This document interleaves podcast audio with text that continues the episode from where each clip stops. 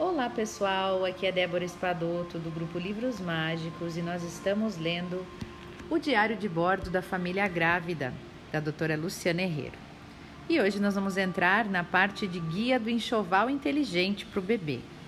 Então tá aqui, ó, uma lista bem legal, gente, para o enxoval. Vai anotando aí o que você achar que for interessante para você, tá? Vamos lá então, ó.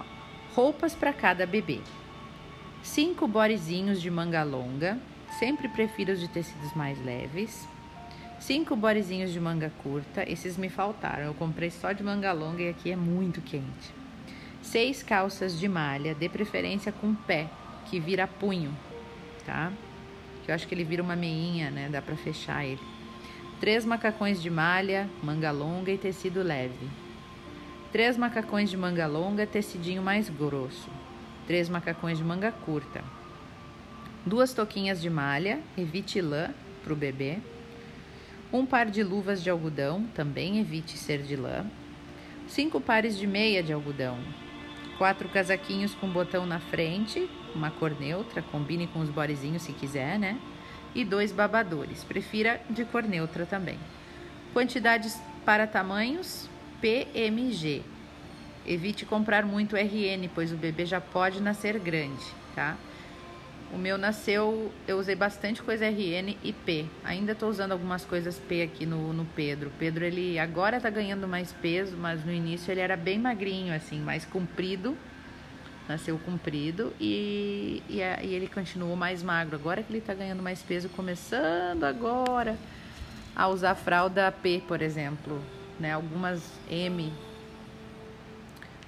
Ó, roupas de cama e de banho três jogos de lençol para berço, de preferência com elástico na parte de baixo, duas fronhas extras, dois lençóis de baixo extras, dois jogos de lençóis para o carrinho.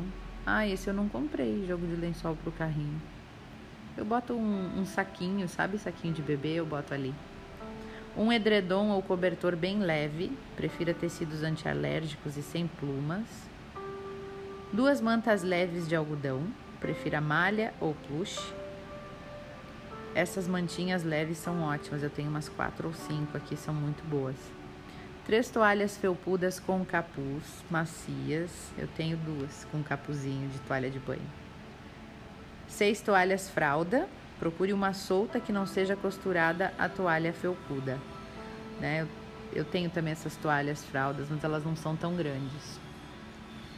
Roupas para cuidados gerais dois coeiros 100% de algodão, cinco fraldas de pano 100% algodão mais grossas ou duplas para forrar o trocador, seis fraldas de pano 100% algodão mais finas para o uso geral. Essas fraldas sempre é boa, né? Seis fraldas de boca, seis fraldas de bumbum. Ó, fralda de bumbum é uma fralda pequena que deve ser usada para enxugar a região genital do bebê a cada troca de fralda, evitando umidade e assaduras. Você mesma pode fabricá-la, basta comprar uma caixinha de fraldas, tamanho regular, cortá-la em quatro partes e alinhavá-la.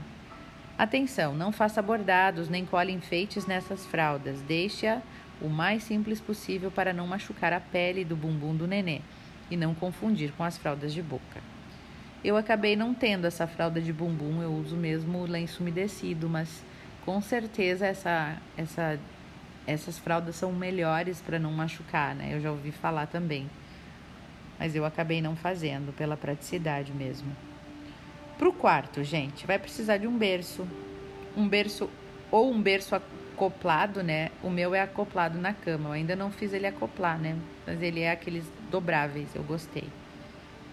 Um colchão de espuma D18 sem plástico, plano, firme, não de deformável um protetor de colchão, de preferência não de plástico e sim de tecido impermeável, um móvel para apoio ao lado da cadeira de alimentação do bebê, um abajur com uma luz suave, uma luz de tomada para o corredor, uma cômoda que será também trocador, com superfície larga, uma almofada para o trocador, forrada com plástico, uma poltrona de amamentação, espalmar alto para apoio da cabeça, prefira com balanço.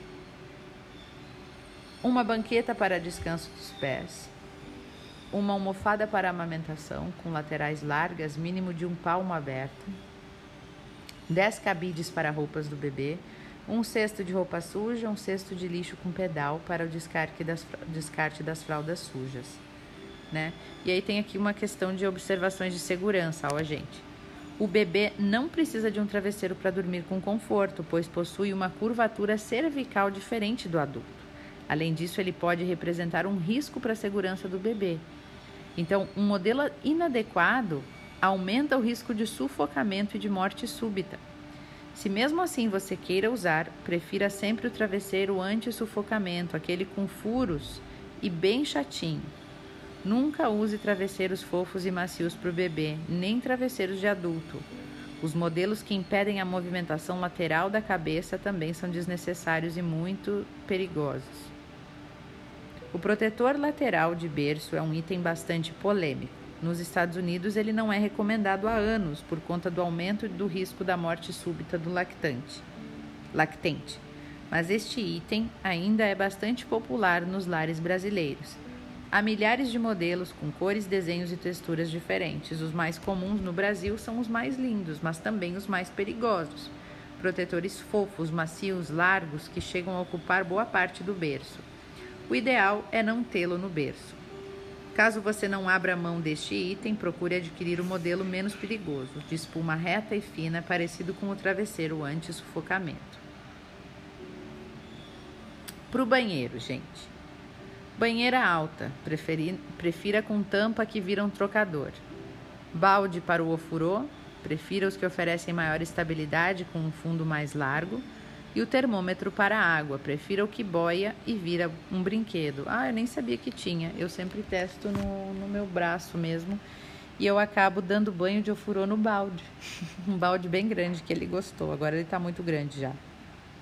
Outros itens importantes: um sling, carregador de pano para o bebê. Eu comprei, mas usei muito pouco aqui, porque eu saí pouco até os três meses, agora que eu estou começando a sair. Uma babá eletrônica, não encontrei nenhuma aqui. Triste, eu uso o celular. Eu André, a gente acaba fazendo uma ligação um para o outro de, de WhatsApp ou eu ligo pelo Zoom, sabe? Ou pelo Meet, Google Meet, que é gratuito.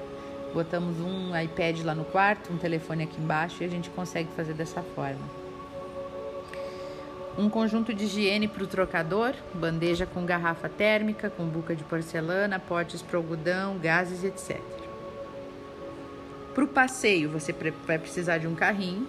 Prefira um que possua encaixe para o bebê conforto, que seja reclinável em várias posições, um tecido, tecido fácil de limpar, com cor escura, que seja leve, que se adapte ao seu carro. Uma cadeira para o carro, uma sacola com trocador, E aí tem produtos de higiene, ó, gente, ó, sabonete líquido de glicerina. Prefira os com válvula para apertar, realmente são os melhores. Álcool 70% para limpeza umbilical. Pois é, no Brasil é o álcool 70%. Aqui eles só limpam com soro fisiológico. Até me xingaram que eu usei o álcool 70%. Gases esterilizadas para higiene do coto umbilical. Sacos de algodão de bolas para limpeza do xixi pomada para prevenção de assaduras que contenha óxido de zinco ou similares, pomada para tratamento de assaduras e candidias e que contenha fungicida, mas evite as que tenham associação com corticoides. Solicite orientação do seu pediatra. Pacotes de lenço umedecido, uso eventual, não compre em grande quantidade, pois eu uso direto isso, gente eu já deveria, é, deveria cuidar mais, né? Porque eu sei que não é muito recomendado. Termômetro digital, prefira o, o axilar ou o de testa. Soro fisiológico ou solução para higiene nasal, solicite a orientação do pediatra, esse eu tenho. Tanto até aquele sugador do nariz eu comprei, porque ele precisou, o Pedro ficou com uns 25 dias ele teve um resfriado ficou bem congestionado. Tesoura de ponta redonda, escova de cerdas macias, oito pacotes de fraldas descartáveis, tamanho RN ou P. E atenção, evite utilizar perfume, colônia e talco em bebês com até seis meses. Se pretende amamentar o seu bebê, não compre produtos como mamadeira, chupeta e outros utensílios para higiene de mamadeiras. Em caso de necessidade, como problemas na amamentação exclusiva, você poderá comprar estes produtos a qualquer momento. O que observar ao escolher o berço do seu bebê? Olha aí. Ao comprar o berço, fique atento aos espaçamentos mínimos e máximos que a estrutura dele deve ter. A distância entre o estrado e as laterais ou as paredes do berço não pode ser maior do que 2,5 cm. Assim, evita que a criança prenda os braços e as pernas. A distância máxima entre as ripas do estrado deve ser de 6 centímetros. Se a distância for maior, o bebê pode prender a perna ou o braço. A altura das laterais e paredes do berço deve ser de no mínimo 60 centímetros a partir do estrado, na posição mais baixa. Caso contrário, existe o risco do bebê pular por cima da grade lateral ou das paredes. Barra do berço. A distância entre duas barras no berço deverá ser de no máximo 6 centímetros e meio. Esse espaçamento evita que a cabeça, o ombro do bebê ou a mão fiquem presos ali.